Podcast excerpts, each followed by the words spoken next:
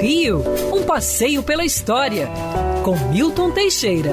Bom dia, Mário. Bom dia, ouvintes. Tenham todos uma ótima semana, torcendo para que esse Covid vá logo embora e nos deixe em paz e permita que nós tenhamos uma vida normal. Aliás, falando em normal, vamos falar hoje de um dos brasileiros mais normais do mundo e que está completando seu jubileu de nascimento este mês.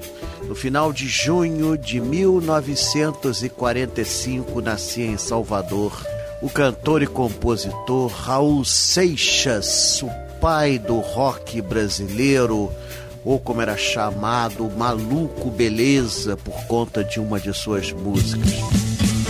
Bom dia que a terra parou.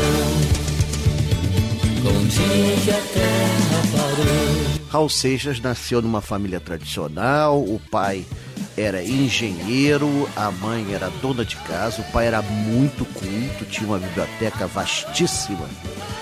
Raul fez os primeiros estudos. Quando chegou no ginásio do Colégio São Bento, ele empacou. Não queria estudar.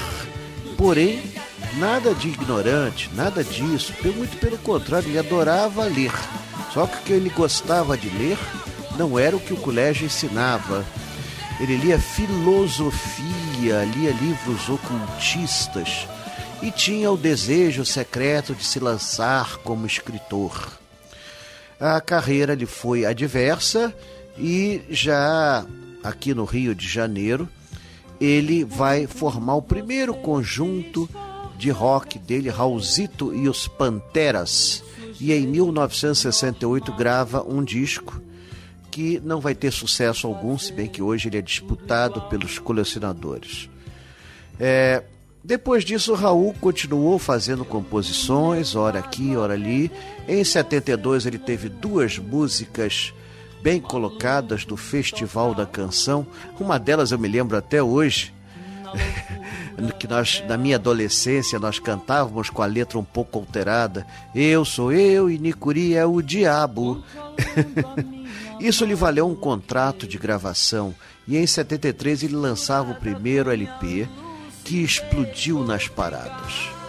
A sua música, que misturava baião e rock, fez imenso sucesso. Nós aqui não tínhamos um rock é, moderno, né? O que nós tínhamos mais próximo disso era a Jovem Guarda.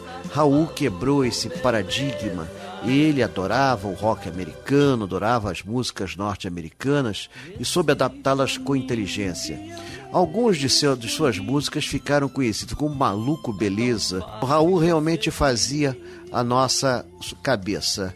Ele foi um dos primeiros a ter coragem, em plena ditadura militar, de propor a sociedade alternativa, que era uma coisa assim meio mística.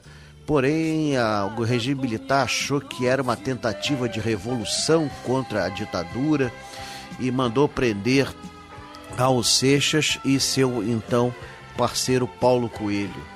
Apesar de torturados e ameaçados, eles simplesmente disseram que era algo completamente inocente, não tinha nada a ver com revolução. Viva! Viva! Viva a sociedade alternativa! Raul Seixas também embrenhou-se pelos estudos do médium ocultista inglês Aleister Crowley, ativo no final do século XIX, que se intitulava A Besta. Suas músicas adquiriram um caráter cada vez mais místico e filosófico e caíram no gosto do público. Essa noite eu tive um sonho de sonhador, maluco que sou. Acordei. Raul Seixas faleceu em São Paulo em consequência de um infarto agudo do miocárdio. Ele teve uma vida complicada, envolvido com drogas e principalmente com bebida. Isso, obviamente, causou lesões em vários de seus órgãos e o infarto foi apenas a, o, o trecho final. Mas eu acredito que Raul ainda esteja vivo. Afinal de contas, ele era o princípio, o fim e o meio. E se ele nasceu há 10 mil anos atrás, não vai ser agora que ele vai acabar. Aliás, Raul continua fazendo sucesso depois de morto, pois deixou inúmeras músicas gravadas e nunca colocadas em disco, e alguns de seus antigos sucessos, da época em que ainda flertava com os Panteras, estão sendo relançados, todos eles avidamente procurados pelos fãs. E em agosto de 49 o sonho para Raul acabou, mas o nosso continua porque suas músicas são eternas. Vou ficar, ficar com certeza, maluco, beleza. Muito obrigado, Raulzito. Muito obrigado, maluco, beleza. Quer ouvir essa coluna novamente? É só procurar nas plataformas de streaming de áudio. Conheça mais dos podcasts da Band News FM Rio.